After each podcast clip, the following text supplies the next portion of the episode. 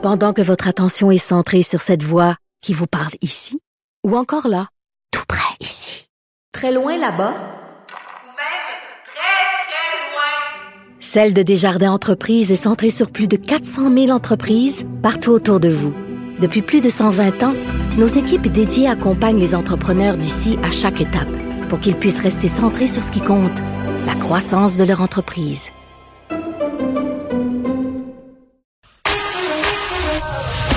Pour une question sans réponse n'est pas une réponse. Geneviève Peterson. Cube Radio. Léa Srediski est avec nous. Elle sera avec nous désormais les mercredis, vendredis et euh, lundi ou mardi. Là, ça reste à déterminer, je crois. Léa, salut. Salut Geneviève. Bon, on va passer plus de temps ensemble. Je suis contente. Exact. tu voulais me parler des touristes américains qui seront euh, les bienvenus en Europe cet été? Ben oui, est-ce qu'on est jaloux? C'est euh, on sait pas. Il y a la normalité qui semble revenir pour nos voisins. Je serais pas game moi tout de suite. Fait que je suis pas jalouse pantoute. Pour vrai, là, je, je non, pas envie d'y mais, euh, mais on a peur, hein? Je- moi aussi, je, je, je vois la, un peu le retour à la normale euh, qui semble vouloir s'emparer de nos vies et de nos villes petit à petit. On sait que les Américains sont rendus loin dans leur campagne de vaccination. Je pense qu'ils en sont à plus de 200 millions de, de doses. Donc, euh, c'est vraiment gigantesque euh, par rapport à nous. Mais euh, cela dit, euh, donc il y a 27 pays européens euh, sont prêts à accueillir des, des touristes américains qui ont reçu les vaccins qui sont approuvés par l'Agence de santé européenne. Ouais. Mais euh, c'est sûr que j'ai un petit frisson. J'ai un peu peur du retour du tourisme de masse. Euh, on dirait que la pandémie, ça nous a fait réfléchir à beaucoup de nos, euh, nos manières de vivre. Je pense qu'il va y avoir des gens qui vont tout simplement vouloir faire abstraction de cette pandémie et retourner euh, à tout ce qu'ils faisaient avant. Mais il y a aussi Mm. une prise de conscience, je pense, euh, qui, qui est née de cette pandémie. Et par exemple, tu vois, Venise veut interdire les bateaux de croisière. Je pense que c'est fait. D'ailleurs, les bateaux de croisière, les immenses paquebots de croisière, ne pourront plus rentrer dans, dans Venise. Il me semble que ça paraît relativement logique, c'est-à-dire que euh, avant on les voyait circuler dans cette espèce de ville qui tient sur on sait pas trop quoi, puis on se disait mais mon Dieu ça ça, Ça va briser.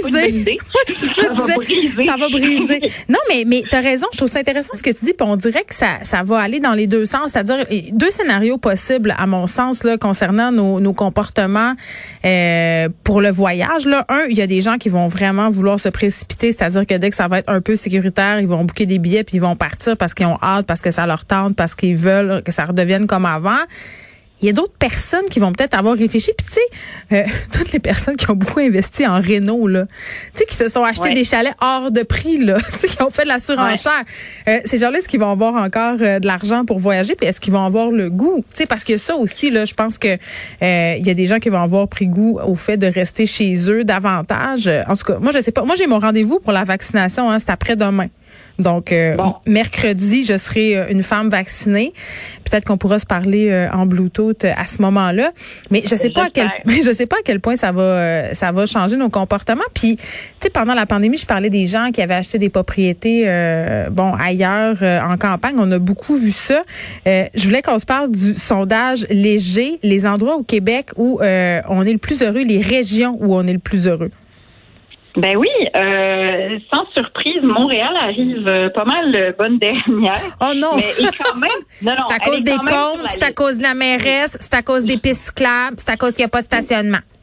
Mais, mais ça aussi, la, la pandémie, ça a beaucoup. euh, tu sais, quand on y pense, là, imagine qu'on en sort relativement bientôt. Tu sais, ça aura quand même été juste une année, voire peut-être deux. Tu sais, Hey, mais les choses juste? qui ont- Non, non, mais je sais, quand on est dedans, c'est horrible. C'est exactement comme la petite enfance. Comme quand t'as un bébé, puis tout le monde est comme profite-en, ça passe vite, puis ça, c'est comme je vois pas de quoi je pourrais profiter en ce moment, je dors pas, mes mamelons font mal, qu'est-ce qui se passe? Mhm.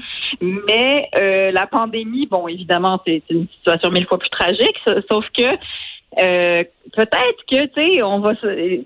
Deux ans dans une vie, là, c'est pas si long quand tu penses. Là, Ah oui, dis ça à ma fille de choses qui ont- 14 ans. Elle est assise à table et hop, elle me Oui, dit mais- Maman, j'ai perdu la moitié de mon adolescence enfermée dans le sous-sol. Puis elle a raison. Un peu pareil. Oui, elle a, elle a raison, Geneviève, mais sauf que tu le sais a posteriori que l'adolescence ne voulait pas vraiment vivre ces années-là de, toute façon. C'est une bonne nouvelle qu'elle Oh, mais elle veut les vivre, elle, en ce moment. Elle veut faire le Ben party, oui. elle veut frencher son chum, elle veut tout faire. Ben oui, c'est normal, elle, a l'âge de faire ça, mais plus tard, elle aura mal au dos, puis elle était elle sera comme, ah, c'était pas si nice ces, ces années-là. c'est vrai. Mais, tout pour dire que euh, il y a des choses qui ont drastiquement changé, puis tu as raison que notre rapport à où est-ce qu'on habite, par exemple, il y a plein de gens qui, justement, ont préféré partir dans d'autres régions euh, moins urbaines. Euh, puis il y a beaucoup de gens qui ont fait ce move-là, qui ont fait des moves vraiment drastiques, tu sais. Euh, Je sans surprise, oui. Je m'inquiète pour ces gens-là qui ont fait des moves drastiques. Ça fait plusieurs fois que j'en parle. Tu sais, euh, la petite ville qui a l'air bien bucolique l'été, là, quand les prix sont verdoyants, qu'il y a des petits chèvres, des petites moutons, des petites vaches qui circulent. Euh, hein, au mois de janvier, là, quand il neige puis que ton Internet va pas si vite que ça, peut-être que tu t'ennuies du ben, plateau un peu. Ben, il faut se demander, en fait, euh, je pense que c'est une question de rythme de vie. Il faut vraiment que tu fasses l'expérience de c'est quoi le rythme de vie qu'il te faut. Moi, je sais que je, suis aussi urbaine que hétérosexuelle. Tu vois, ça, c'est quelque chose, c'est les deux choses que je sais dans la vie. Une certitude. Euh, ce sont mes certitudes, mais parce que ça va avec mon rythme. Euh, avec euh, le, rythme que je veux dans ma vie. Mais peut-être que, mais aussi j'ai grandi à Montréal, je suis née à Montréal. Peut-être que si euh, j'avais vécu ailleurs, en campagne ou en banlieue, à partir du moment que j'ai eu mes enfants, ça serait, ce serait devenu devenu quelque chose qui ne fait pas de sens de les élever en ville. Donc, je comprends qu'il y a beaucoup de gens qui sont pas si attachés que ça à la ville, puis qui euh, veulent avoir une vie de banlieue ou de campagne, puis c'est ça, c'est ce qui leur va vraiment mieux. Mais après, est-ce qu'il y a des gens qui ont décidé de quitter? Parce que moi-même, j'ai failli faire ça. L'année dernière, ça faisait peur vivre en ville. Sincèrement, là, vrai. Euh, quand la pandémie a commencé puis qu'on est devenu une espèce de zone rouge fluo, on s'est dit, oulala, là là, est-ce que je suis en train d'élever mes enfants dans un contexte qui fait pas de sens? Mais moi, je me sentais dépendante de la ville. Je me disais, s'il arrive quelque chose, euh, on est très, très dépendant des infrastructures en ville. Tu sais, au Saguenay, tout le monde a une génératrice presque. Tu sais, tu peux t'organiser. Là, il me semble, en tout cas, dans ma tête, t'es plus autosuffisant. J'étais comme dans un trip survivaliste. Mais, tu sais, pour venir au sondage, là, tu dis Montréal est bonne dernière, mais c'est où? C'est où que les gens sont les plus heureux au Québec? Euh, ben, sincèrement, je pense que c'est sur la côte nord. Hein? Pourquoi?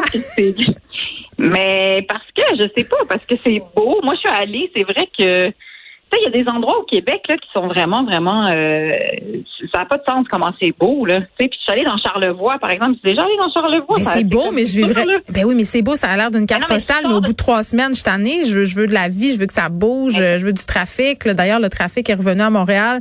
Euh, doux sentiment, euh, c'est doux amer. Mais je me vois, tu sais, je comprends la beauté des régions, mais c'est beau pour faire de la, la villégiature. Qu'est-ce qui rend les gens heureux? Souvent, il n'y a pas de job, il n'y a pas. Ben non, mais t'as une vie. Oui, mais t'as une vie quand même. Peut-être j'ai des préjugés aussi en ce moment-là. Ben, je sais pas, mais toi, tu viens d'où? Tu viens du Saguenay, non? Non, mais je viens du Saguenay, mais je retournerai pas vivre là. Mais non, je, là, là. je Oups. mais... Les plaintes commencent à rentrer. non, mais moi, j'ai besoin des deux, honnêtement. Ma joke, c'est que j'ai la, j'ai la double citoyenneté. J'ai vraiment besoin de nature puis de campagne, mais au bout d'un certain temps, j'ai aussi besoin de la ville. Vraiment, là, ça fait partie de qui je suis. Mais je pense que c'est pour ça que la 15 est toujours remplie, Geneviève. Parce ah, que pas la seule. Il y a beaucoup de gens qui ont besoin de La seule parvenue, tu veux dire? non, mais c'est-à-dire qu'ils s'achètent un chalet parce qu'ils ont besoin de cet équilibre-là, exactement. Mais cela dit, pour revenir aux régions, je veux dire, moi, je pense qu'il y a beaucoup de gens. Il y a la Gaspésie, évidemment, qui est, qui est, sur la liste. Il y a plein de gens qui quittent pour justement se recréer une ville, une vie qui est mille fois plus calme, puis qui est dans la nature, puis que, puis ça, je, je le comprends surtout après la pandémie pendant la pandémie. Après, est-ce que euh, ces gens-là vont regretter? Ça, c'est je le sais pas, mais il y en a beaucoup, beaucoup. Puis bon, c'est sûr que les médias ont tendance à chercher ces histoires-là de gens qui ont fui la ville et puis qui finalement euh, regrettent absolument pas. Et ces gens-là souvent trouvent que Montréal est sale et bruyant. Et mais moi, on me le dit là. À chaque fois que je parle de Montréal, euh, on me tweet que je devrais partir et que je devrais élever mes enfants ailleurs. Ah, mais ça c'est drôle. Ça c'est vrai. Moi, moi, il y a vraiment des gens qui pensent qu'élever des enfants à Montréal, ça relève de la cruauté. C'est-à-dire, n'ont pas accès à des grands terrains, euh, n'ont pas accès. C'est tellement pas vrai. Ben je le sais, je le sais. Moi, euh, je donne toujours l'exemple. J'avais des amis qui habitaient en banlieue, puis euh, ils étaient venus manger à la maison euh, jadis naguère, il y a 30 000 ans quand c'était pas la pandémie. Puis dans mon ancienne maison, là maintenant j'ai plus de ruelle derrière chez moi, mais avant j'avais une ruelle. Puis la vue de ruelle, c'est fantastique. Tout le monde ouvre les portes, les enfants jouent ensemble dans la ruelle, les parents prennent un verre. C'est une espèce de convivialité qui est vraiment intéressante. Et, et mes amis de me dire, ben écoute, on pensais pas que c'était de même. Élever des enfants à Montréal, finalement, c'est pas dangereux, c'est pas si pire. Mais non, c'est exactement ça. Élever des, des enfants à Montréal, une fois qu'ils ont 9-10 ans, je veux dire, ils se promènent tout seuls dans les quartiers. Ah, mais il y a c'est énormément de stressant. quartiers géniaux. Ma mère- moi, ma mère capote. Quand, quand, quand elle a su que mes enfants allaient tout seuls au parc pour la première fois, là, ça en pouvait plus. Mais j'ai dit, maman, je mais il y en a aussi des voitures. Il y en a aussi des maniaques. je pense que la ville, Ben c'est plus dangereux. Ben non, mais ici, tu sais, je veux dire, le quartier est plein de parents, justement. On, on- on forme un espèce de filet, mine de rien, de parents qui, euh, qui surveillent un peu tous les enfants du quartier. Là. Ouais. Comme là, J'ai envie d'en mettre des casques à vélo. Et puis c'est même pas mes enfants. Puis je suis comme, mets ton casque! Mais c'est sûr. Et donc, ça, ça crée ça. Donc, je pense que la ville continue à être euh, à être un endroit très intéressant pour grandir. Cela dit, c'est vrai que si tu pas grandi en ville, peut-être qu'une fois que tu as des enfants, je veux dire, ça dépend t'es où, ça dépend t'es où dans la ville, ça dépend quelle vie Ben tu tricotes à l'intérieur de quel quartier, ça dépend de ton privilège aussi. Chose est ça, ça coûte beaucoup moins cher habiter en région, puis ça il y a bien des familles Oui. euh, qui l'ont Ah. découvert récemment. Merci Léa. Ça me fait plaisir. À bientôt, Geneviève.